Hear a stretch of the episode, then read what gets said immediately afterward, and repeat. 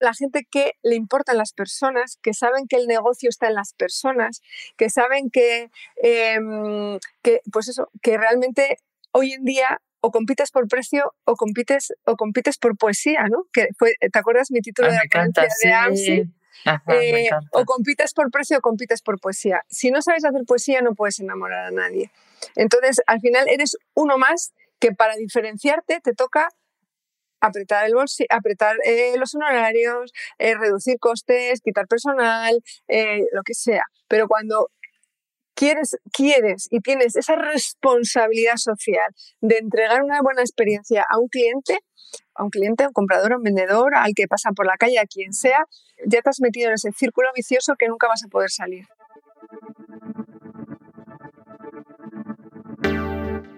Bienvenido a Hablemos de, un podcast semanal para los agentes inmobiliarios que no se quedan con las guías clásicas y buscan refrescar esta apasionante profesión con nuevas perspectivas, ideas y tendencias.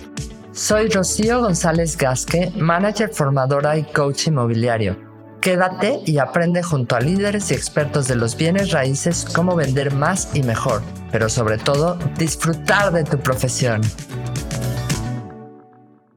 Buenas tardes a todos, ¿cómo están? Soy Rocío González Gasque, manager de Remax Urbe 2 en Valencia e instructora CIRAS RS. Y hoy, de nuevo en las entrevistas, estoy súper contenta de contar con la participación de Belén. No es mi prima, pero casi, Belén González. Belén González, la es directora SEO de su empresa Bex que es una consultora especializada en experiencia cliente. Realmente tenemos que hacer muchísimo hincapié tanto en nuestras inmobiliarias, en nuestros negocios como en nuestra persona, que hoy en día nos hemos vuelto más exigentes. Hablábamos, Belén y yo, antes de la entrevista de, de lo exigente que se está convirtiendo la gente para querer trabajar en un sitio. Cada vez nos hacemos más exigentes en prácticamente todo, en los servicios que nos ofrecen, en los contactos, cada vez tenemos menos paciencia. Escribía en un WhatsApp hace un momento y me decía la persona, contéstame. Yo, perdona, me acabas de escribir, estoy haciendo muchas otras cosas, ¿no? Entonces, nada, Belén, ¿cómo estás? Muchísimas Pues, gracias. Gracias a ti, Rocío, por, por la invitación. Estoy encantada y feliz de, par- de compartir contigo este ratito. Sí, Estoy muy contenta, sí, sí. Así que Vamos muchísimas gracias. La charla, la charla de las primas la vamos a llamar. La charla de las González. Eso, que viva las González. Muy bien. Oye, Sí. Belén, cuéntanos un poquito para que la gente te conozca. Este canal o estas entrevistas las ven agentes inmobiliarios, gerentes inmobiliarios de España y de Hispanoamérica, de. Estados Unidos también y demás. Entonces, cuéntanos un poquito para la gente que no te conozca. ¿Quién es Belén González? Bueno, ¿Cómo empieza tu historia? ¿cómo empieza mi historia? Bueno, pues mira, eh, no empieza en un momento concreto, ¿no? Yo creo que ha sido una sucesión de pequeñas historias que al final me iban calando de una manera eh, muy despacio, pero muy hondo en mi vida. Y bueno, yo soy Paz. Paz quiere decir persona altamente sensible, que tiene, que tiene mucho que ver, yo creo que con lo que me dedico, ¿no? Con la sensibilidad de mm, qué es lo que hacemos sentir a nuestro cliente. Y cuento esto porque cuando yo era muy pequeña en el instituto, en el, eh, en el colegio de mi pueblo, nos hicieron una, eh, como una encuesta, un psicólogo que pasó por allí y le dijeron a mis padres, la niña eh, es altamente sensible y tiene... eh, como se, dotes ¿no? de, de, mm, de, persuasión comercial o de cara al público, etcétera, etcétera. Mis padres no les hicieron una mueca bastante fea porque les hubiera, sí, sí, hubieran preferido que les hubieran dicho, pues la niña va para arquitecto, la niña va para médico o algo así. Sí, ¿no? sí, sí, sí. Y entonces toda la vida me he dedicado a, a estar eh, al face to face, ¿no? A, a, a, dedicarme a las personas. Entonces, eso fue algo que en ese momento no tenía mucho sentido, pero que con el paso del tiempo ha ido recobrando, ha ido cogiendo mucha fuerza.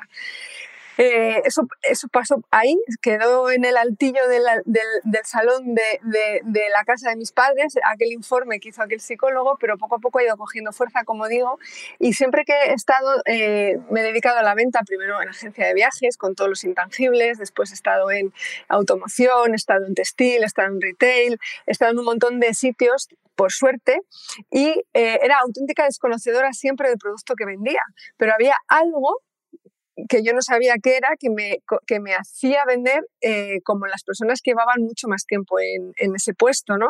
Y la gente se mosqueaba conmigo, o sea, yo, yo, no, sé, yo, yo, eh, yo no caía bien, ¿no? No caía bien porque decían, bueno, es que nosotros llevamos aquí toda la vida y ahora llegas tú y no sé qué. Y entonces yo me he dado cuenta que había algo en mí que, que hacía eh, que, el cliente me comprara, ¿no? Y, yo, no los, yo no conseguía ponerlo nombre. Eh, eh, tenía mucho malestar por ello, pero bueno, de momento iba comiendo, iba viviendo, iba, comiendo, iba cobrando. no tenían muchos amigos, pero, pero tus jefes te adoraban. Exacto, exacto. Y mis jefes me adoraban y luego em, los Rappel por ventas también me, me, me, sentían, me sentaban bastante bien, ¿no? Entonces la historia em, empieza un poquito ahí. Y hay un episodio en mi libro que lo llamo el bolso que me cambió la vida, ¿no? Tenía un objetivo muy difícil de, conseguir, era un bolso muy complicado de vender y, al final y un poco mm, yo creo que utilizando esas herramientas mías que tenía innatas, conseguí hacer la venta en un momento determinado de, de, mi vida, al otro lado del mostrador, ¿no? Cuando conseguí venderlo, pedí la cuenta en la empresa en la que estaba y dije, yo no sé qué habrá detrás de todo esto, yo no sé eh, qué es lo que ocurre, pero desde luego me voy a tener que dedicar a esto que las empresas no le están poniendo foco y es lo que realmente hace que consigas llevarte el gato al agua, ¿no? De alguna manera. Y, y nada, tenía una niña en aquel entonces de 8 o 9 años, pedí la cuenta, me compré un portátil, un amigo me regaló la, la página web y, y un taco de tarjeta que lo cuento siempre, y esos fueron mis inicios. Empecé a, bueno, a, a dedicarme a, la calle, ¿no? a salir a la calle y decir, oye, vosotros sabéis que hay algo más allá de eh, un protocolo, hay algo más allá de una forma de, unos procesos. Vosotros os dais cuenta que los intangibles de las empresas es la parte más valiosa y no la cuantificáis. Eh, entonces, sí que es verdad que he tenido unos años de mucha evangelización, ¿no? de, de despertar, el dolor eh, o las ganas de, indagar en eso en las empresas. Todavía en España cuesta mucho. Eh, decías antes que nos ven en Latinoamérica y lo tienen muy implantado. Eh, un gestor de experiencia de cliente prácticamente está en cualquier empresa, como ahora tenemos un community manager o tenemos alguien que nos lleve las redes, ellos tienen eh, un Customer Experience Manager, que nosotros aquí todavía es algo inmaduro, ¿no? Es un mercado inmaduro en este, en este sentido, pero así comenzó todo, con pequeñas pinceladas de muchos malestares seguidos y que hicieron que, que consiguiese desarrollar esta, esta maravillosa idea que hasta ahora también me ha dado de comer y ya tengo más amigos que antes. claro, eres la SEO.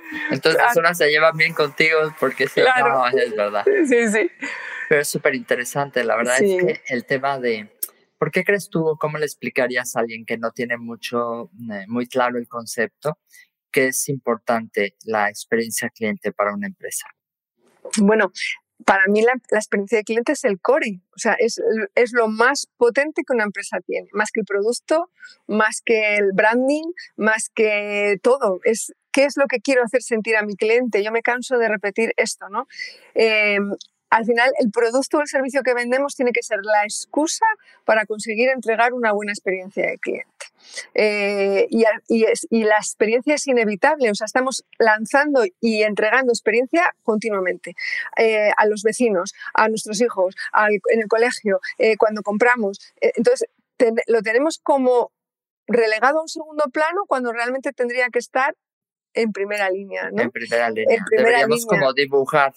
Exacto cómo queremos hacer sentir a nuestro cliente para que él quiera volver o que nos recomiende, exacto, ¿no? Exacto, entonces es, me pongo una reseña en Google, bueno, sí, pónmela, pero, pero el, el, y el que no se la pone, ¿sabes cómo te quiero decir? Eh, ¿Qué ha pasado? ¿O de qué manera le has influido? Eh, entonces, para mí es tan importante que se, es tan obvio que se, que se obvia, ¿no? Es algo tan obvio que se obvia. Y, y, muy poca gente, a mí me hace mucha gracia cuando me dicen, oye, Belén, te tengo que llamar, es que no tengo tiempo para la experiencia digo, vaya, si tú supieras que ya la estás dando, ¿no? Si tú supieras que ya la estás dando. Y, y, bueno, yo siempre digo que tenemos más miedo a Hacienda que al cliente, pero al final el cliente es el que, el que hace que, que tu negocio siga abierto o que hace que tu negocio se cierre. O sea, Hacienda, si lo has hecho muy mal, te puede poner una multa o te puede venir una inspección y todos le tenemos un miedo atroz. Pero si no te entra un cliente por la puerta, o sea, ahí sí que cierra, ahí sí que cierras el negocio. Eh, entonces, el, el, el, cliente tiene una fuerza brutal y, sin embargo, pues no le prestamos atención. Prestamos atención a nosotros mismos como vendedores o asesores, al escaparate, a la oficina, a mi página web y cliente. Pero si es que todo, todo, eso no tiene sentido, si, si, no hay alguien que te consume, si no hay alguien que te quiere, si no hay alguien que quiere repetir, si hay alguien que te quiere recomendar, si eso no existe, no existe nada. Y fíjate que siempre tenemos como la mentalidad de voy a poner este producto porque soy buena en él, ¿no? Voy a poner un negocio de panadería porque se me dan muy bien los pasteles. Pero mm, existe alguien que quiera comprar esos pasteles, ¿cuál es tu cuál va a ser tu valor diferencial? ¿Por qué te ¿Cuál es tu ventaja competitiva? Exacto. Y yo siempre digo, si no tienes una ventaja competitiva, no compitas. Es decir, o haces algo distinto al resto o estás fuera. Pero eso que hagas, que hagas, distinto al resto no es un regalo, no es, eh, yo qué sé, un calendario navideño, no es cobrar menos, no es cobrar menos, es entregar esa experiencia que haga que el cliente, que enamores al cliente, ¿no? Que consigas que venga a ti por ese vínculo emocional que, que no ha costado dinero, ha costado simplemente poner, poner esa atención especial en lo que el cliente quiere, quiere de ti, ¿no? O quiere sobre ti. Es eh, siempre digo que es la inversión mm, menos costosa y la más rentable. O sea, invertir en experiencia de cliente no es tan caro como invertir en, en publicidad, pero te, da un retorno muchísimo mayor. ¿no? Mm. Y después hay una cosa que a mí me encanta y yo creo que es lo que a mí me hace eh, disfrutar esto y defenderlo ¿no? a capa y espada, es que consigues mejorar la vida de la gente. Y si consigues mejorar la vida de la gente, tienes una, un valor tan exponencial y tan grande, mejoras la vida de la gente, mejoras tu negocio, mejoras el mundo. El otro día me dice un, estuve entrevistándome con un empresario aquí en Málaga y me dice, es que yo lo que, mi propósito es colaborar con una, una ONG eh, contra el cáncer, ¿no? Y era, me lo estaba contando como algo tal. Y el tuyo, digo, y el mío es mejorar la vida de la gente y, es, y con eso mejora el mundo. O sea, es que es tan poderoso que pensamos solamente en la parte económica, pero, jolines, que es que es, es, eh, si tú estás mejor, estás mejor con tu pareja, estás mejor con tu hija, eh, compras más, gastas más, eres más feliz, vas más, feliz a trabajar, pero ¿por qué nos cuesta tanto? ¿no? Si, si estás mejorando todo continuamente. Esta, es la parte, esta es la parte romántica. ¿eh? Sí, luego hay que ponerse a currar. Luego hay que ponerse a currar. Fíjate que donde yo lo consigo como más evidente y he tenido la oportunidad de, verlo es en determinados, por ejemplo, restaurantes, donde cuidan cada interacción con el cliente muy, muy bien y hacen que tu experiencia sea brutal. O sea, desde que llegas, cómo te reciben, cómo te atienden, cómo te dan, eh, cómo te traen los platos, cómo te lo van contando, cómo te dejan ese espacio, pero están, pero, no están. Exacto, eh, En fin, todo, y de verdad tienes razón, porque al final, eh, el sábado pasado tuvimos la oportunidad de estar en nuestros restaurantes y tal, y al final no es porque sea más o menos caro, no tiene nada que ver con el precio, pero en un restaurante donde te atienden bien y tienen en cuenta todos esos factores, claro. te lo pasas bien sales contento, sales, sales contento y el, y el precio se relega a un segundo plano. Tú no dices cuán, qué caro ha sido, que ha podido ser o no, porque hay experiencias en restaurantes de menú a la carta maravillosas, o sea, perdón, de menú del día maravillosas. Sí, eh, pero, pero cuesta, de verdad que cuesta tanto, es que no cuesta nada. Eh, y, ya, ya, no en, las, en un restaurante, en un hospital. Esta mañana he estado reunida con la directora de un hospital, la experiencia del paciente, por Dios, la experiencia del alumno en un colegio público, por supuesto, pero privado. Cuando, cuando realmente eh, esperas, después de pagar una mensualidad por la educación de tu hijo, que nadie, nadie, te, nadie te pregunta, nadie te atiende, eh, eh, pero y, luego te vas del colegio y nadie ha preguntado por qué te has ido, ¿no? es que la experiencia es en todos los en todos los sitios, restauración, hoteles, aeropuertos, hospitales, colegios, ¿dónde no? ¿Dónde no, no? Internamente en las empresas que yo creo que ahí, las empresas. Ahí tendríamos que hacer también un, un inciso, ¿no? Es que, Rocío, el cliente interno son las personas que forman parte de nuestras empresas. Y no hay, no hay experiencia de cliente sin experiencia del empleado, que no me gusta usar esa palabra, de experiencia del colaborador. Colaborador. Exacto. Entonces, tú no puedes, y hay una frase muy bonita que a mí me encanta, nunca puedes pagar a nadie por, porque tenga una sonrisa sincera. O sea, a mí esa me chifla. Tú puedes contratar a alguien y exigirle lo que, lo que sea, pero que ese alguien al cliente final le dé, le entregue una sonrisa sincera o, la tiene o no la tiene. Y eso hace que el cliente interno, el colaborador, el, trabajador, el empleado, eh, quiera, tenga esa razón de ser, ¿no? Ese sentido de pertenencia y ese quiero trabajar contigo, que es lo mm. que, lo que, tanto, lo que tanto cuesta. Y lo hablábamos antes entre bambalinas, ¿no? Antes de, antes, de, antes de conectarnos decíamos eso, que cuánto cuesta, ¿no? Y al final no es busco, no es busco persona que quiera, no, no, no, no, es, ¿quieres venir a trabajar conmigo? Es, quiero ir a trabajar contigo. Eh, hay, que cambiar, hay que cambiar esa forma de verlo. Cuando cuando tú consigues que la gente quiera ir a trabajar contigo, es que algo estás haciendo bien. es, que esa experiencia que tú estás entregando tanto al cliente interno como al cliente externo dice algo de, tu negocio, ¿no? Me encanta. Oye, ¿cómo te aseguras de que tus clientes tengan una experiencia positiva en tu empresa? ¿Qué, consejos les darías a la gente? Esto me encanta. A lo poco que te conozco, es que yo creo que lo tomas en cuenta hasta cuando haces una llamada o contestas un WhatsApp. Claro. es impresionante, de verdad. Lo, ya lo contaré, pero bueno, contesta que, que es tu entrevista. no, cuenta, cuéntanoslo. Pero, pero, mm, eh, ¿cómo lo consigues? Mira, hay una cosa que tengo que explicar, que es el principio de deshabilidad social, ¿vale? Mm. El principio de deshabilidad social quiere decir que tú en el restaurante el otro día, cuando has comido o cenado, en el que hayas sido y te han preguntado, ¿qué tal todo? Tú dices, bien, bien, muy bien. ¿Ha estado todo bien? Sí, sí, fantástico, mentira. ¿Ha podido estar bien? No digo que no, pero ¿cuántas veces decimos que ha estado bien? Bien, bien, bien, pero vete de aquí de una vez. pero no vuelvo. Exacto, entonces, eso es que tú contestas lo que esa persona que te pregunta está esperando recibir de ti, está esperando recibir esa respuesta. Luego pasa otra cosa, que lo estás diciendo en un entorno con más gente y vas a decir, es que le digo esto, van a pensar que soy una borde, que no sé qué, que no sé cuántos. Entonces, nadie te va a decir la verdad. ¿Vale? Y otro día fue muy curioso porque estaba en el gimnasio y había una instructora nueva y la niña dice, soy nueva, por favor, decidme qué os ha gustado y qué no.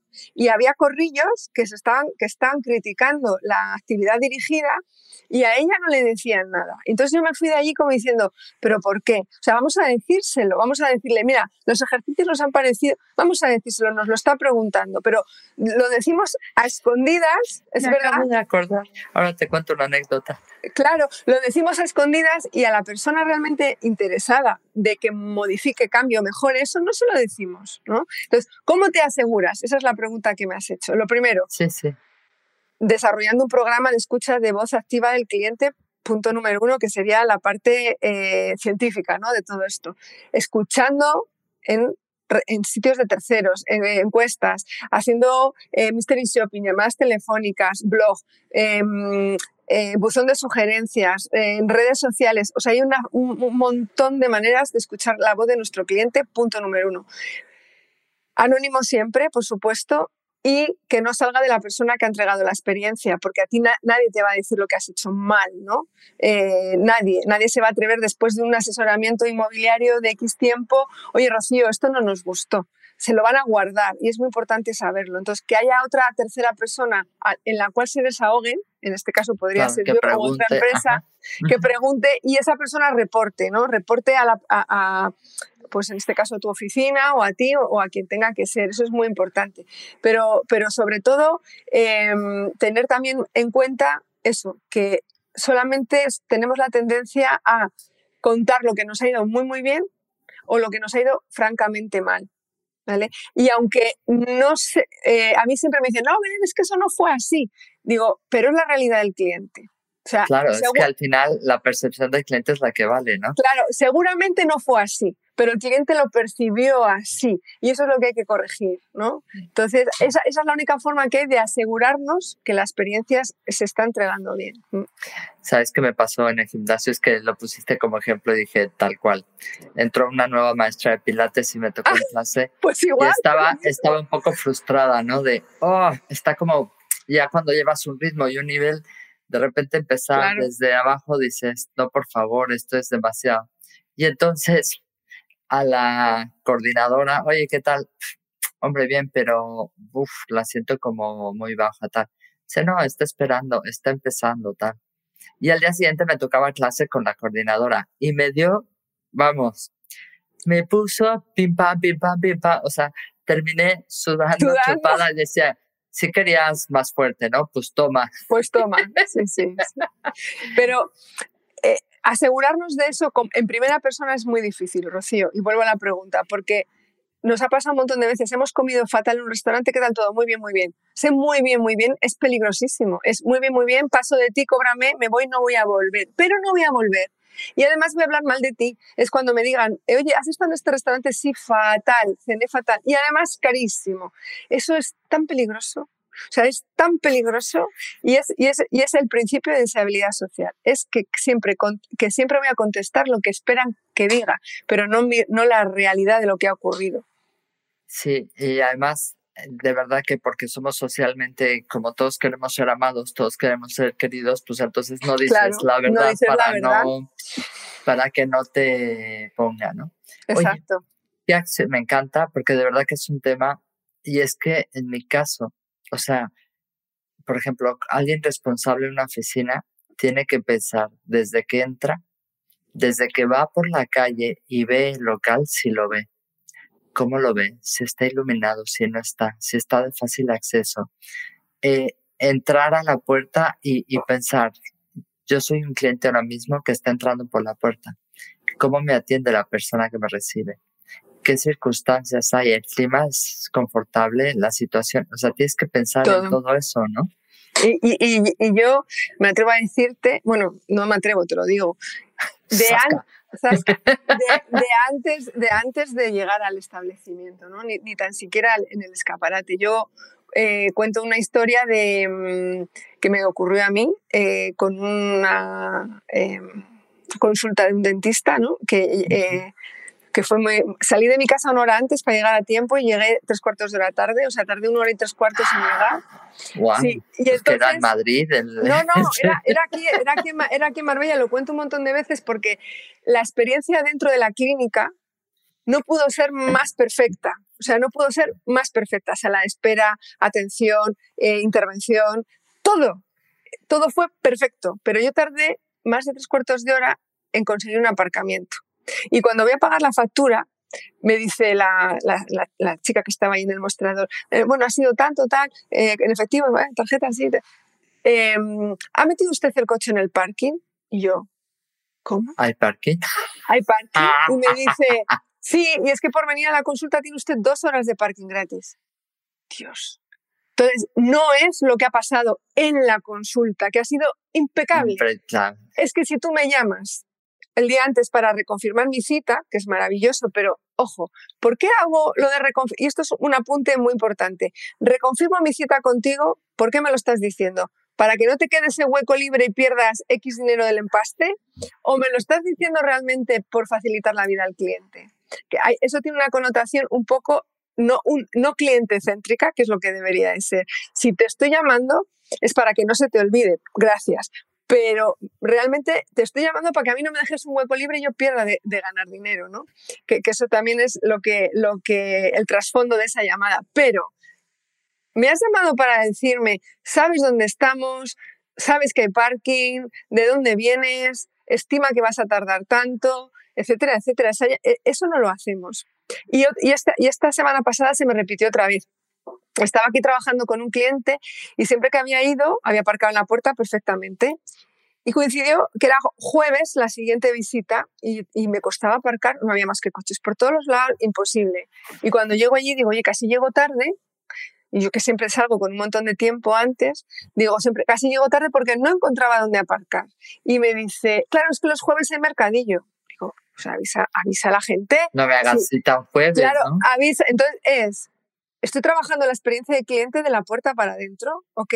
Pero antes de que el cliente llegue, si ha tardado tres cuartos de hora en aparcar, si había sitio en la puerta, si han cortado la calle por obras, es que eso nunca lo contemplamos, pero forma parte de la experiencia. Es, he quedado con el comprador en la puerta del apartamento, vale, lloviendo a todo llover, en la puerta del apartamento, el cliente con el paraguas. eh, oye, que tarde. Hay agentes que se dan el lujo de llegar tarde a una, Exacto, a una a visita. una ¿no? cita, ¿no? A una cita, pues será mejor. O sea, vamos a ver qué ocurre antes del, antes del proceso en, en sí y qué ocurre cuando ha pasado ya. Entonces, eso que, que marketing lo contempla muy bien, es decir, el proceso de compra, el funnel de venta, todo eso, el lead que entra, pues todo eso es maravilloso. Pero el antes y el después, es que eso forma parte de la experiencia. Totalmente, qué impresión. Claro. Bueno, ¿Y qué acciones has llevado a cabo para mejorar la experiencia de algún cliente, por ejemplo? Ay, pues mira, eh, ay, Me eso- encanta el suspiro de sí, si tú supieras. Si tú supieras. Bueno, pues a ver, dentro de, de la disciplina hay clientes que me llaman para cosas súper variopintas, ¿no? Y a mí eso me enriquece muchísimo porque no es siempre hago lo mismo. Yo qué sé, pues ¿qué he hecho? Pues, eh, por ejemplo, convertir un momento de dolor en un momento de, la verdad, traducido. Pues eh, si entre la oficina de ventas, ¿no? Y el... em, te lo diré, y la construcción o la obra hay un, tramo muy grande, ¿cómo vamos a hacer para intentar que, ese, que ese, esos 15 minutos desde la oficina de ventas hasta la, la, mm, obra eh, sea realmente un momento wow, ¿no? Que, que el cliente disfrute de ese trayecto. Ya, ya que ese trayecto es incómodo, vamos a ver que- de qué manera lo revertimos y lo hacemos bonito, ¿no? Y eh, en, una, en un hospital, pues si estoy en una sala de espera que es inevitable, ¿cómo la sala de espera se puede convertir en algo francamente eh, bonito, aunque sea un Ah, hospital? agradable. Exacto. Eh, de- después, ¿qué más te puedo contar? Eh, uno muy, muy creativo para mí ha sido eh, para un arquitecto para una construcción, o sea, para lo que es levantar un proyecto de arquitectura, dotarle de vida, ¿no?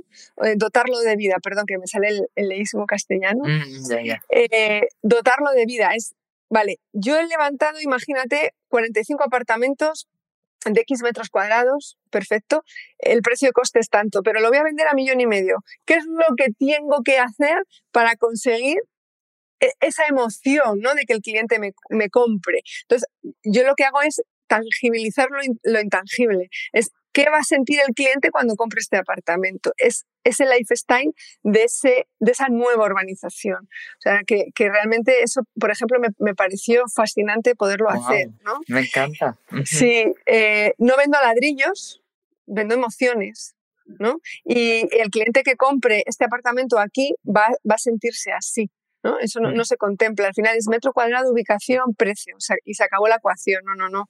Es mucho más, ¿no? Es mucho más. Es mucho más. ¿Qué más te puedo decir? Yo qué sé. em, mu- mucho y de muy del día a día alinear una estrategia. O sea, tienes una web que no tiene nada que ver con tu oficina, que no tiene nada que ver con el discurso que se emite en la red de ventas y al final el cliente está muy, muy perdido entre lo que cree que le vas a dar, entre lo que se va a encontrar y alinear todo eso hacia una única experiencia es algo que hago muy comúnmente, ¿no? Uf, hay, hay empresas que deberían hablar contigo, por ejemplo, Renfe, ¿no? Por O ejemplo. sea, el- el- no, es que tiene un servicio que es increíble, el AVE es un servicio brutal, brutal. sin Y embargo, la experiencia a bordo es horrible. la experiencia, los baños, etcétera, pero no la, el tiempo de espera en las Y el estaciones, espera, que igual no es, no es Renfe, sino Adif, pero, pero esa experiencia cliente es Claro, pero- desagradable. Yo creo que Exacto, pero no es Renfe, es Adif, ¿vale? Pero no es el arquitecto, es el promotor, ¿vale? Es el constructor, no, es, el comer- es la comercializadora, me da igual, yo soy el cliente, a mí qué me importa, lo lleve Adif, lo lleve Renfe, lo lleve quien lo tenga que llevar, yo estoy viviendo una mala experiencia. Si conseguimos juntar a todo eso y decir, pero ¿de- ¿qué os importa? ¿Qué os importa realmente? ¿La facturación o el cliente? No, no, la facturación, ya, toma ya a mí. Pero que el cliente que no está contento Pero- no, no va a facturarte, irá en avión o por carretera, ¿no? Entonces, ¿de quién es la experiencia? ¿Del arquitecto? ¿Del promotor? ¿Del constructor? ¿De la comercializadora que vende los apartamentos? Me da igual, del consumidor. Olvídate, olvídate, es del consumidor, que es el que va a comprar eso. Me da igual. Vas en la estación, hay 10 sillas en toda la zona de espera y, viejas que te puedes morir de algún tren que se les habrá quedado por ahí. Exacto. Que las sacaron y las pusieron. Super sí, sí, Horrible. Pero luego dices, es un servicio brutal, porque efectivamente es, es una es un transporte súper rápido, seguro, etcétera, etcétera, ¿no? Pero... Claro, pero mira, en la experiencia eh, aquí me sale toda la parte docente, ¿no? Tiene tres dimensiones. Tiene eh, la marca, tiene el producto y tiene la interacción. Entonces, tampoco, no se puede también ser súper buenos en las, cuatro, en las tres cosas. Si te pongo el ejemplo de Coca-Cola, lo ves claramente. Coca-Cola eh, tiene fuerza en el producto, en lo que es el refresco y en la marca, pero no en la interacción. No, Coca-Cola no controla cómo te están sirviendo en un bar de Valencia la Coca-Cola. En, teoría tienen establecidas estándares y demás, pero luego pero ya... no lo controlas, pero tú no lo controlas, ¿no? Entonces, eh, eso hay que tenerlo. El otro día hablábamos con, con, un cliente y decía, tú imagínate como Starbucks, que vende su propio café, pues hacer boutiques Coca-Cola, ¿no? Eh, que, que allí se, te vayas a tomar la Coca-Cola de la manera que realmente te tienes que beber la Coca-Cola. Sería experiencia Coca-Cola, pero sería experiencia de esa interacción, no del producto del supermercado. Tampoco controlas cómo tú te estás bebiendo la Coca-Cola en casa, si fría, caliente, con hielo, con limón. ¿Me explico? Entonces, eh, Renfe tiene un producto buenísimo que sería lo que es el AVE en sí, pero descuida absolutamente todo. Página web, eh, interactuar es horrible, pedir una factura de Renfe es horroroso, el personal a bordo te atiende de aquella manera, no te digo nada, el menor acompañados, atendo, etcétera, etcétera. Entonces, bueno, pues... Eh, yo creo que todos tenemos que, yo siempre digo, empezar por uno mismo, ¿no? Está claro. Pero sí, efectivamente, de hecho hay marcas, por ejemplo, que han cuidado eso, por ejemplo, la coronita Corona en México, que no se llama Coronita aquí por lo mismo, pero bueno, desde que sacaron eh, la Corona en Estados Unidos, que fue donde el boom, etcétera, obligaban a todos los comercios a ponerles un cuarto de lima en Exacto, en la boca, en la boca de la botella, sí.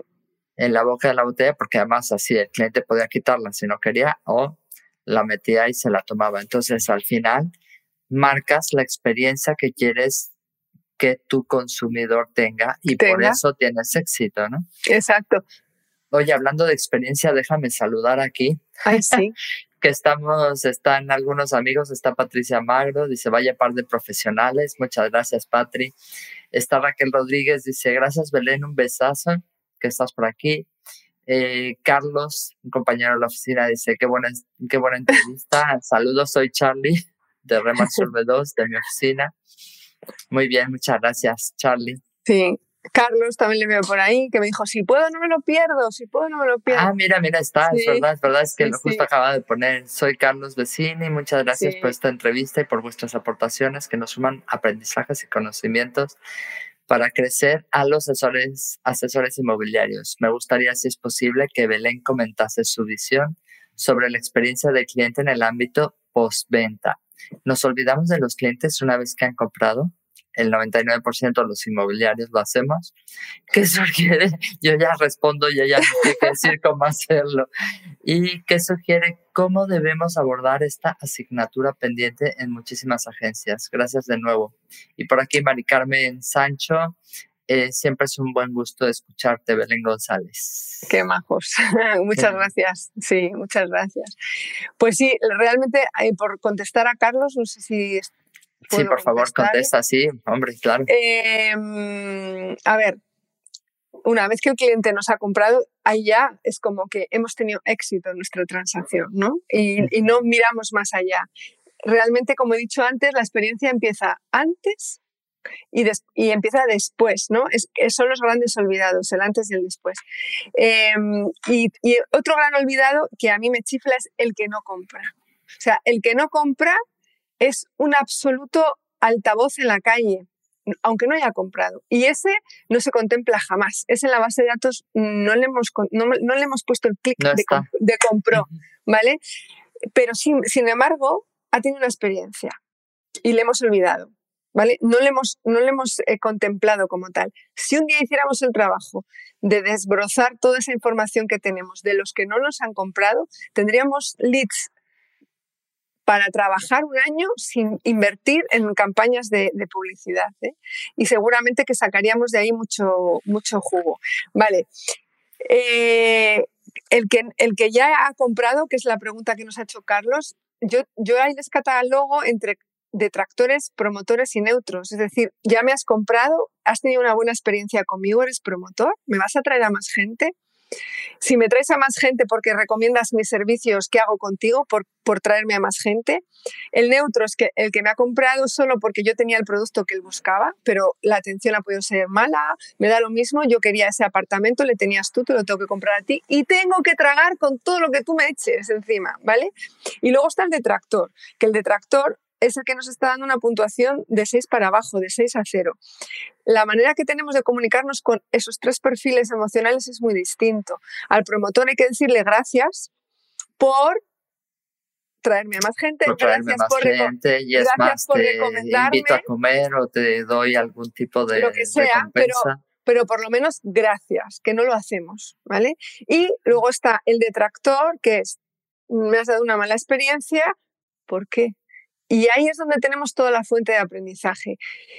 Y sobre todo de humildad, de decir, ¿qué he hecho mal? Vale, te he vendido un apartamento de 700.000 euros. ¿Ese ha sido mi éxito? No. El éxito es que has tenido un detractor. El éxito es cómo revertir a ese detractor y convertirle en promotor. ¿Qué acciones tengo que hacer contigo para conseguir que la próxima vez cambiar tu percepción. Cambiar tu percepción, ¿no? Entonces, la experiencia de cliente te ayuda a revertir eso. Hay un vídeo muy bueno que yo utilizo mucho, que es de KFC, eh, de un señor que puso una mala reseña de, KFC. El vídeo es buenísimo y ahí explica cómo tratar a un detractor, ¿no? Cómo decir, bueno, nos has puesto una mala reseña, ¿qué tengo que hacer contigo para que tú me des una buena reseña? Y le, y le hacen, bueno, una historia que eh, está en YouTube y es interesantísima. Ah, lo voy a buscar. Sí, luego, si quieres, luego te mando el enlace para que lo tengas. Y ese es el trabajo. El trabajo no acaba cuando hemos ido al notario y hemos cobrado los honorarios. El trabajo acaba cuando le he preguntado al cliente cómo ha sido tu experiencia con RIMAX Urbe 2 en este caso, y el cliente contesta y es decir, vale, pues ahora está el trabajito del bueno, ahora está el trabajito que el gestor de experiencia del cliente tiene que hacer. ¿Por qué me has dado un 9 o un 10? ¿Vale? Ha sido excepcional. Eso es lo que hago bien. Ese es mi momento de la verdad. Esa es mi ventaja competitiva. Ese es mi factor diferencial. Y ahí es donde pongo toda la estrategia de mi negocio. En lo que hago muy bien. El que lo he hecho mal es, perdón, y todo lo que me dices que hago mal, voy a intentar poner acciones de mejora para que eso no vuelva a ocurrir. Y gracias por darme tu feedback. Entonces tengo, tengo, que hacer un programa, que es lo que llaman el, el Close the Loop o el Detractor Program, que es que a toda esa gente que ya ha comprado o no, pero me ha dado una mala eh, puntuación, no reseña, una mala puntuación de experiencia, ¿qué hago con ellos? Hmm. ¿Cómo los trato? Tengo? ¿Cómo, ¿Cómo, los puedo recuperar? ¿Cómo los puedo recuperar? Exacto. ¿Cómo los puedo recuperar? ¿Qué tengo que hacer para que cambien su percepción? ¿Qué tengo que hacer para revertirles a promotores? ¿Y cómo puedo meter ese aprendizaje en mi circuito? Porque al final se trata de aprender. Yo siempre digo aquí que o ganamos o aprendemos. Si algo no nos va bien, si una negociación pasó cualquier cosa, que hemos aprendido en la lección, ¿no? Yo cuando voy a, cuando, perdona, cuando voy a trabajar en las empresas digo, lo único que os pido, lo único, el único requisito que pongo es no, es, no esto no se hace para buscar culpables ni señalar con el dedo ni decir tú lo has hecho mal. Esto solamente se puede abordar desde el prisma del crecimiento como equipo, ¿no? O el, el, prisma del crecimiento como oficina. No es tú lo hiciste mal, Rocío, vale, lo he hecho mal, pero lo hice mal sin saber que lo estaba haciendo mal. Ahora que ya lo sé, vamos a mejorarlo todos, ¿no? Claro, claro. Entonces, no es una acusación, no es una penalización, no, se trata de eso, se trata de entre todo el feedback que nos van dando todo el equipo, conseguir hacer planes de mejora y acciones de mejora. Hmm. Y como dice Carlos, ¿qué sugieres que cómo podemos abordar este tipo de cosas? ¿Qué, qué tendríamos que hacer? ¿Preguntar, como dices? Claro, lo primero, eh, implementar en nuestro día a día una escucha activa de, cliente. De la misma manera que abrimos el portátil y vemos los leads que nos han entrado, es abro y veo la, respuesta a las encuestas que he hecho. Mira, tengo tres detractores, mira, tengo un neutro, mira, tengo un promotor. Y de la misma manera que hacemos eh, un montón de actividades en nuestro día a día en nuestra empresa, vale, vamos a hacer una reunión de equipo. ¿Qué hacemos con los detractores? ¿Qué hacemos con los promotores? ¿Qué hacemos con los neutros? Y en cuanto cambiamos ese enfoque de nuestro negocio de fuera para adentro, no de dentro para afuera, es cuando empezamos a revertir esa experiencia de cliente. El problema es que normalmente las empresas tienen una estrategia invertida. Es yo tomo una decisión como CEO, lo ramifico a, la gente que trabaja conmigo y entiendo que eso pues eh, funcione, pero bueno, eh, tú lo entiendes así, pero, pero no quiere decir que el cliente lo reciba así. Hmm. Mira qué dice Carlos. Nosotros estamos trabajando ahora mismo en una en nuestra agencia, especialmente con el segmento de los olvidados. Olvidados, claro. Como los, los ha nombrado Belén, y estamos sorprendidos, como ha dicho ella, de las personas que estamos recuperando para poder ayudarles en sus procesos de búsqueda.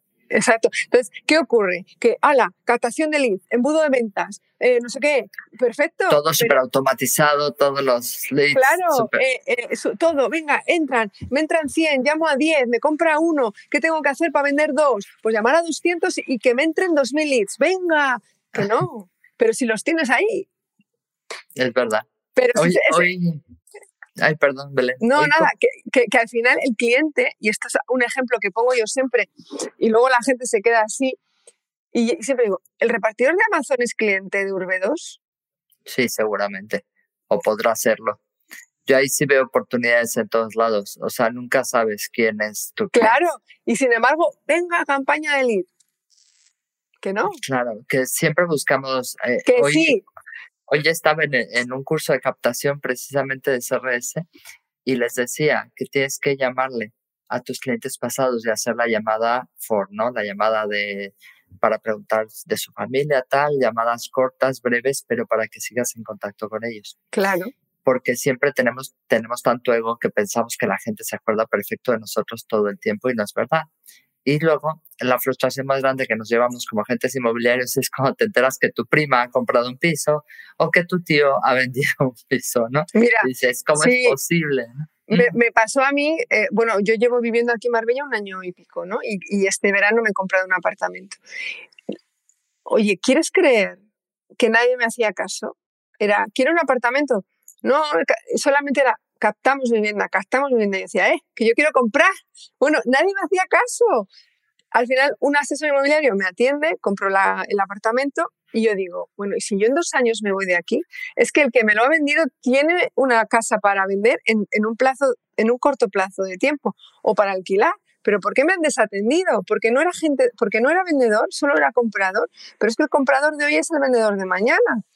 Y sobre todo, de la experiencia que yo he tenido de esa gente que no me ha hecho caso. No, y sobre todo que tenemos que ser capaces de decirle a la gente cómo está el mercado. Porque tan fácil como decirte, Belén, estamos en un proceso donde lo que más escasea son viviendas, con lo cual solo te pido que seas paciente. Exacto. Intentaré buscarte lo que estás buscando, ¿no? O sea, al final, si dices y hablas con la verdad, el cliente se queda igualmente contento. Totalmente. Y, y sobre todo, si te, mira, si te adelantas a, lo que va a ocurrir. Es decir, no, hay, no tenemos stock, no hay viviendas, ¿no? Pero yo como compradora no lo sé. ¿Por qué tengo que saberlo? Si, yo solo tengo una necesidad de una vivienda, no tengo por qué saber cómo está el mercado. Oye, mira, estoy pendiente, no te he llamado, pero no porque me haya olvidado de ti, sino es que no ha entrado nada, es que no no sé qué, es que no no sé cuánto. Eso. Eso, es lo que, eso es lo que te va a agradecer el cliente, no es tengo tu vivienda, pum, se produce la venta, no, estoy pendiente de ello. Si no te he llamado, no es porque estés en la lista en, el número 43, es porque no me ha entrado nada, pero ya estás generando ese vínculo emocional comprador-vendedor, ¿no? O sea, asesor inmobiliario, comprador. Tenemos que todas nuestras demandas de compradores tenerlas en el sistema, que el sistema nos ayude, etcétera. Oye, nos saluda nuestro primo de Girona. Otro González. Otro González, Jordi González Molí. Buenas tardes desde Girona, súper interesante la conversación. Gracias, primo. Estamos aquí las González. Las, todos los González. Los de Checoslovaquia. Eso, exacto. Sí, somos cuatro familias, eh, como mucho, ¿no? Sí. Oye, una pregunta, bueno, dos preguntas que es que se nos va el tiempo y no quiero que, que te dejes sin llevarla. La primera, porque algunas empresas sí consiguen crear una experiencia emocionante para el cliente, porque hay unas empresas como Apple que nos enamora en cada cosa que hace y nos hace pagar una barbaridad por sus productos. Y hacemos cola, hacemos cola el día que salen, una cola de tres horas para ser el primero en tener ese producto. Exacto, mm. porque ¿Por qué algunas empresas sí lo consiguen y otras no? Mira, en el caso de Apple, Apple eh, es una empresa cliente céntrica de origen, ¿vale? Eh, ha nacido de, lo que, de las demandas del cliente y de ahí ha crecido. E, eso es, un factor que influye mucho. No es lo normal encontrarte con muchas empresas clientecéntricas. Las que sí son, son líderes en el mercado siempre. O sea, todas las empresas de cualquier sector clientecéntricas son la número uno. Una vez me pasaron el ranking las empresas con mejor experiencia de cliente y las número uno eran las, las líderes de, automoción, de inmobiliaria, de restauración, de petroleras, o sea, de, repostaje, no sé cómo se dice, gasolineras. Gasolina, Todas. Entonces, Apple eh, nace de una cultura clientecéntrica, eso es lo primero. Y lo segundo, y la respuesta más normal, es porque las empresas que consiguen enamorar a sus clientes tienen diseñada una estrategia de experiencia de cliente. Y de escucha, ¿no? Y de escucha. Entonces, pivotan y toman decisiones en base a eso. Y el CEO, normalmente hay alguien que tiene que, liderar eso. muchas veces nace de los estratos de abajo. Eh, si, a ti si a ti tu equipo te dice, Rocío, oye, mira, he hecho esta, tal, o vamos a invertir en esto, o por qué no llamamos a Belén y que venga, o lo que sea, hay veces que nace de abajo. Es una buena idea. Eso. Hay, muchas veces que lo demandan las personas que están en la calle, ¿no? las personas que están en contacto directo con el cliente, y lo demandan y lo, eh, eh, digamos que lo dicen a, a los estratos superiores, que son los que al final toman la decisión estratégica. Em, pero sobre todo la gente que le importan las personas, que saben que el negocio está en las personas, que saben que, em, que pues eso, que realmente hoy en día o compites por precio o compites o compites por poesía, ¿no? Que fue, ¿te acuerdas mi título ah, de la encanta, de AMSI? Eh, o compites por precio o compites por poesía. Si no sabes hacer poesía no puedes enamorar a nadie. Entonces, al final eres uno más que para diferenciarte te toca apretar el bolsillo, apretar eh, los honorarios, eh, reducir costes, quitar personal, lo que sea. Pero cuando quieres, quieres y tienes esa responsabilidad social de entregar una buena experiencia a un cliente, a un cliente, a un comprador, a un vendedor, al que pasa por la calle, a quien sea, ya te has metido en ese círculo vicioso que nunca vas a poder salir. ¿no? Entonces, eh, las empresas que dan eh, importancia a esto lo empiezan, lo, trabajan y lo sustentan en el tiempo. las empresas de base.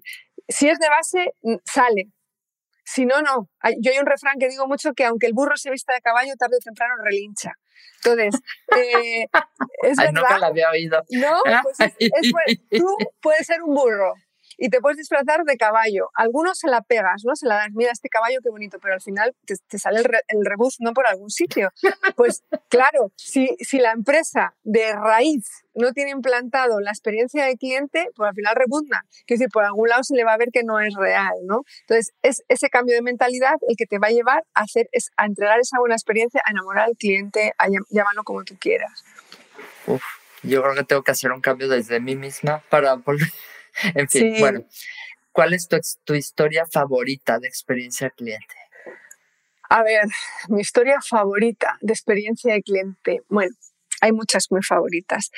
Eh, hay una muy bonita que cuenta una historia, no sé si es Rich, ahora mismo es un hotel de lujo de, de Madrid, que un niño se dejó olvidado el osito de peluche, ¿no? Y entonces eh, en lugar de metérselo en un correo postal y enviárselo, cuentan la historia de Teddy. ¿no? Cómo la gobernanta lo coge, lo, lo, lo, protege, la gobernanta. sí, Esa historia es brutal, esa es preciosa. Y al final consiguen, lo graban ¿no? y, lo, y lo hacen un vídeo viral y al niño, y se graban cómo entregan al niño el, el osito. La experiencia de un hotel de cinco estrellas lujo se puede ver truncada porque tu hijo se olvide el osito y, la, la, señora de la limpieza lo haya tirado en lugar de guardarlo y la experiencia haya sido mala, porque tu niño lleva sin dormir 15 días porque no tiene el osito que, con el que duerme por la noche. Entonces, por muy mucha inversión que haya hecho el hotel, por muy cinco estrellas lujo que sea el hotel, por ese detalle de el osito te lo mando, pero no te lo mando de cualquier manera, es que te le cuido, ¿no? Era esa, está, buenísimo porque hacían fotos del osito como, eh, iba viajando. acompañando a la gente en el restaurante. Exacto. Eso, fue, eso, eso fue divino. Y luego hay una que me gustó mucho también de Air France. Air France que eh, salía en la cinta del equipaje, estaban mientras los pasajeros el, día de Navidad, 25 de diciembre, estaban viajando eh, y estaban en la cinta de, de donde te devuelven la maleta. En vez de salir su maleta, salían regalos con el nombre del pasajero. Eh, entonces, imagínate que tú haces un, Valencia-París, ¿no? Y estás en París recogiendo tu equipaje el 25 de diciembre y te empieza, y en vez de maletas salían regalos con Rocío González Gasque. Entonces, esa fue preciosa también. Sí, esa es una historia muy bonita. Y luego mías personales, así que el común de los mortales también tenemos experiencias eh, chulas, fue con Vueling, volando Málaga-Barcelona, que tuve una mala experiencia en el aeropuerto, me cobraron, a mí nadie me había dicho que había cambiado la política de Vueling y yo con mi equipaje de mano fui al mostrador de, no de facturación, a la cola de embarque y el azafato me dijo, eh, ¿usted tiene que pagar por la maleta? Digo, no, si es equipaje de mano. Sí, pero es que desde no sé qué día de noviembre ha, ha, cambiado la normativa y usted tiene que pagar por el equipaje de mano. Digo, bueno, pero como no lo ha hecho en el mostrador de facturación, aquí es más caro. Vale. Bueno, vale, lo voy a pagar, no, no, le funciona la máquina, me lo cobra dos veces, pensando que me lo había cobrado una. Me dice, ¿lo puedes reclamar? Digo, pero si no me. Digo, dame un, un boleto, un recibo para que yo lo pueda reclamar. No me imprime la impresora. Bueno, fue horrible. Todo el avión, todo el avión parado y yo entré la última, ¿no? Y, y entonces, ¿qué ha pasado? ¿Qué ha pasado? ¿Qué ha pasado? Todo el avión ahí, ¿qué ha pasado? ¿Qué ha pasado? Pero es que esto es de Welling, esto es una mierda, esta compañía, porque tal, porque cuando... Y según aterrizo, y yo ya daba por perdido todo, eh, eh, todo, me llega un mensaje a mi móvil del azafato, del azafato, y me dice, estimada Belén, me he tomado la molestia personal de eh, acercarme al mostrador de quejas y reclamaciones y reclamar por usted el importe. Como usted vuelve mañana de Barcelona a Málaga, no tendrá usted que pagar el importe por su maleta. Y como deferencia a todos los mal, a todo lo que todo lo que hemos causado, todo, eh, el, trastorno, la paso a business. En el vuelo de vuelta le paso a business. Entonces cuando aterricé y veo ese mensaje dije, wow. O sea, como una experiencia horrible. por una acción de un colaborador, en este caso de un azafato, lo dio la vuelta. Entonces, eh, y dice, además he visto a lo que te dedicas. dice, además he entrado en tu página web. él en el, fíjate, el, el muchacho vio el nombre, el nombre en el billete, se quedó con el nombre, me buscó por las redes, buscó mi número de teléfono y cuando yo aterricé en el, Málaga-Barcelona, que es una hora cincuenta, me parece que es, le dio tiempo a indagar todo eso, se tomó la molestia para revertir la situación, ¿no? Y cuando volví al día siguiente, hice el Barcelona-Málaga, me escribe cuando estoy en el avión y me pone, estimada Belén, espero que el vuelo de vuelta sea muy agradable. Eh, solamente le escribía para confirmar que usted está en business tal y como le había prometido. Gracias. Wow. O sea, es como... Lo malo es que recibieras un tercer mensaje que diría, estimada Belén, ¿cuándo nos tomamos un café? Ya me hubiera preguntado. no, eso no ocurrió, eso no ocurrió. Eh, yo le dije, muchísimas gracias, me encantaría poder em, decir a tus superiores eh, tu buen hacer, La diferencia, sí. La diferencia, y por si quieres seguir indagando en experiencia de cliente, tienes mi libro. y le mandé. ya si de paso quieres quedar muy bien. sí, sí, pero fue, fue, es como, vale, tú lo has entendido. O sea, ¿cómo, cómo esa sucesión de malos momentos o ese se llama círculo vicioso, círculo virtuoso. En ese momento estaba en un círculo vicioso de malos momentos, lo entendió, lo resolvió y, antes de que yo aterrizara tenía mi, facturación de maleta de vuelta y además me había hecho un upgrading a business porque él quiso, que no tenía por qué haberlo hecho, ¿no? Pero consiguió que, yo tuviera esa buena experiencia, o sea, hizo que un detractor, que era yo en ese momento, pasara a promotor por una buena acción del azafato. Fue, fue maravilloso, la verdad que sí. Mm. Una vez escuché una charla de uno de los directores de Welling y me gustaba mucho su, su forma de hablar y tal, y iba mucho eh, respecto a eso, ¿no? Al, la única forma de competir en un mundo tan competitivo Tanto competitivo. Las, las aerolíneas, es que tienes que hacer cosas diferentes. Sí, sí. Y fíjate, al final la gente que está en el frontline, en este caso el azafato, en vuestra oficina, los asesores comerciales, tienen que tener la suficiente autoridad, entre comillas, la suficiente potestad, la suficiente autonomía para tomar esas decisiones por cuenta propia. ¿no? Por beneficio del cliente. Me explico, que muchas mm. veces esas cosas, al final, como va subiendo en estratos y no consiguen hablar con, la autorización para hacer esto, sí que es muy eh, bueno tener esos equipos formados, preparados y empoderados para tomar decisiones puntuales para la entrega de la experiencia buena final, ¿no? Sí, sí, eh, el asesor comercial se lo tiene que decir a la coordinadora, la coordinadora al CEO, el CEO al gerente, el gerente tal, se desvirtúa la relación y tiene que ser algo más inmediato. Si, si, ese asesor tiene la potestad y tiene la autoridad y es lo suficientemente cabal como para tomar decisiones por su cuenta, para en ese periodo de tiempo tan corto revertir una situación de negativa a positiva, es que ya, ya se ha entendido todo. Wow.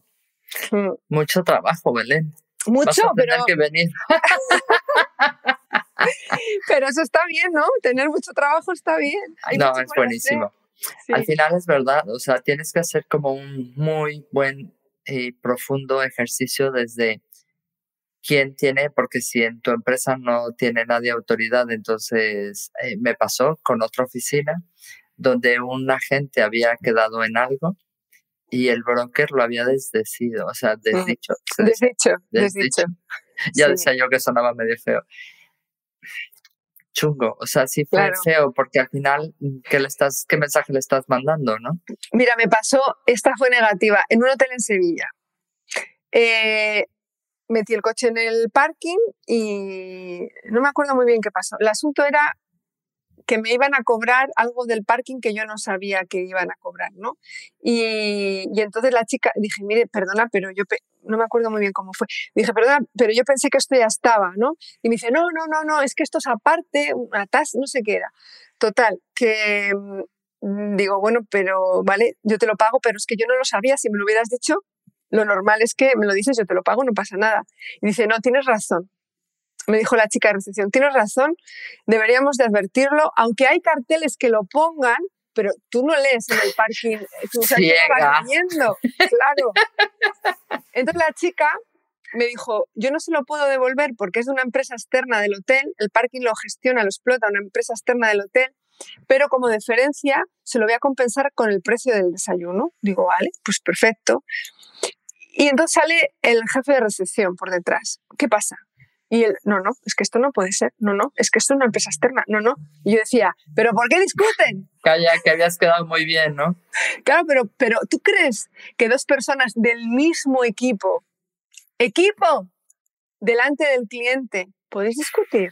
O me lo cobras o no me lo cobras, haz lo que te dé la gana. Pero cuando yo me vaya lo discutís delante del cliente, era como, perdona, eh, de verdad, de verdad que yo me tengo que, comer ahora una lucha de... de o sea, a ver, espérate, el desayuno cuánto vale, 15 euros, callaros ya, dame las llaves. Claro, claro. Entonces, fíjate, la muchacha, en, la recepcionista, con toda su buena intención y diciendo, es verdad, tiene usted razón, no es claro el mensaje, yo no puedo devolverle el dinero porque es una empresa externa, pero se lo voy a compensar con el desayuno para que usted no se vaya con ese mal sabor de boca, perfecto. Y que salga el CEO o el, o el jefe de recepción a, a, luchar contra la decisión que ha tomado ya la muchacha, pero tío, déjala. Muy desagradable. Mm, mm, claro, entonces hay veces que sí que tienen la autoridad. No he pasado más frío en mi vida que en un hotel en Sevilla, por cierto. Y yo, y yo, es verdad, ¿eh? Yo creo que es donde más, porque como no están preparados, qué horror. Es verdad, yo un mayo, me acuerdo un mayo en Sevilla, que fui con una rebequita pensando que iba a ser bueno, y por la noche tiritando en el hotel de frío. Absolutamente. Me pasó igual. Sí, sí. Por eso cada vez que hice en Sevilla digo, madre mía, que ya pasé en un sitio tan caluroso, ¿no? En principio. Importante, ¿dónde compran tu libro y dónde te localizan a ti? A ver, eh, mi libro está en Amazon, eh, mi libro se llama Tu negocio emociona. Está en Amazon. Si entran en mi página web, pueden entrar eh, mi libro, pinchan en mi libro y le clican y lo pueden comprar. Y me pueden encontrar pues en tu, en tu canal, me, pueden, encontrar en, mi página web, bx.es, en cualquier, eh, en Instagram, en Facebook, en LinkedIn eh, y luego mi teléfono móvil que se le doy a todo el mundo. O sea, que me pueden encontrar donde, donde quieran. Y además voy a estar encantada de atenderles siempre. Fíjate que me gusta Belén y te estoy muy agradecida. Estamos llegando al final. Pero Belén practica la experiencia cliente con todas las personas que le hablan y que le mandan mensajes porque todas tus respuestas siempre han sido como muy amables, muy... Así es. Sí, sí, sí, o sea, es que dije, esta chica lleva la experiencia cliente en la sangre, ¿no? Sí, pues, eh, lo he dicho al principio, ¿no? Cuando me has dicho, ¿cómo empezó todo? Digo, no hubo un día, era yo, ¿no? Era yo que, que, me tenía que dedicar a esto. Y después de, y, es así, pero es que es, eh, es tan fácil, o sea, es, es, es decir, pero ¿por qué no? ¿Pero por qué alguna vez habré pegado una mala contestación? por supuesto que sí. Hombre, eres persona, si no, entonces sí estaríamos hablando con un robot, ¿no? Pero a mí muchas veces me dicen, ¿pero esto es tu número de empresa? Digo, ¿qué empresa ni qué empresa? Es mi número y punto. O sea, eh, tú llámame que yo cuando pueda te voy a contestar y te voy a contestar de la única manera que sé. O sea, no, no, no, puedo hacerlo de otra manera. Así que que me llamen, que me escriban, por favor, que me encanta recibir llamadas de la gente. Mm. Estupendo, Belén. Estoy súper contenta y desde luego muy agradecida por, por esta entrevista. Me ha encantado. Además, me llevo muchos deberes personalmente para, para primero leer el libro. Te prometo. Estoy terminando el juego de replay. En cuanto lo termine, tu libro va a ver, el, el libro avisó desde aquí a navegantes que no soy escritora. O sea, que he hecho eh, lo que sí que tenía la necesidad de, de, que fuese al alcance de cualquiera, ¿no? Y como dice la persona que me, que me escribió el prólogo, Álvaro, que por menos por, el precio, por un precio menor que una pizza, ¿no? Te llevas un libro y realmente no deja de ser un acto de generosidad el decir, oye, mm, quiero que todo el mundo aprenda, quiero que, que esté al alcance de cualquiera. Un curso de experiencia de cliente puede ser más caro, puede ser más inaccesible, puedes que no tengas tiempo, pero un libro de cabecera donde sí que es verdad que doy unas pequeñas pautas de cómo hacerlo, al final es casi, eh, pues eso, que, que, que, la gente lo compre, que la gente lo lea, lo manosee, lo rompa, lo escriba, lo subraye y que pueda... Eh, es, es el único propósito que tenía el libro, ¿eh? nada más. Y, y, de momento lo voy cumpliendo. Bueno, Carlos dice que es que es brutal, o sea que es que Carlos es, Carlos. Carlos es, un fan. Es un... Hombre, él, él, es de los promotores de los top five, ¿no? Exacto, los top ten, top ten. Eso, eso, eso. Sí, sí. Muy bien. Rocío, no puedo darte un abrazo porque estamos en online, pero, pero nos tenemos que abrazar y besar dentro de poco. muchas gracias por muchas gracias por tu generosidad, muchas gracias por este ratito tan maravilloso que hemos pasado y nada, en mi corazón para siempre, para todo lo que necesites. Gracias, gracias, gracias Belén, gracias un a beso, todos. Un besito. Mira, Charlie Simón dice que también lo recomienda, así es que Sin duda. no digas. Dice, mejor fan que seguidor. Estupendo, Carlos. Muchísimas gracias. Gracias de nuevo. gracias a ti. Un besito, Rocío. Chao. Gracias por pasar un rato conmigo. Si te gustó esta conversación, déjame una reseña en Apple Podcast y comparte el episodio. Si quieres comprar, vender o unirte a mi equipo, encuéntrame como Rocío Gegasque en Instagram, Facebook, YouTube y Twitter o visita mi sitio web rociogegasque.com. Mi blog está lleno de tips prácticos sobre cómo vender, comprar y tener éxito en la industria. Nos escuchamos en el próximo episodio de Hablemos de. Si estás listo para expandir tu mente, mejorar tus prácticas drásticamente y estar a la vanguardia del mundo inmobiliario, esta es tu casa.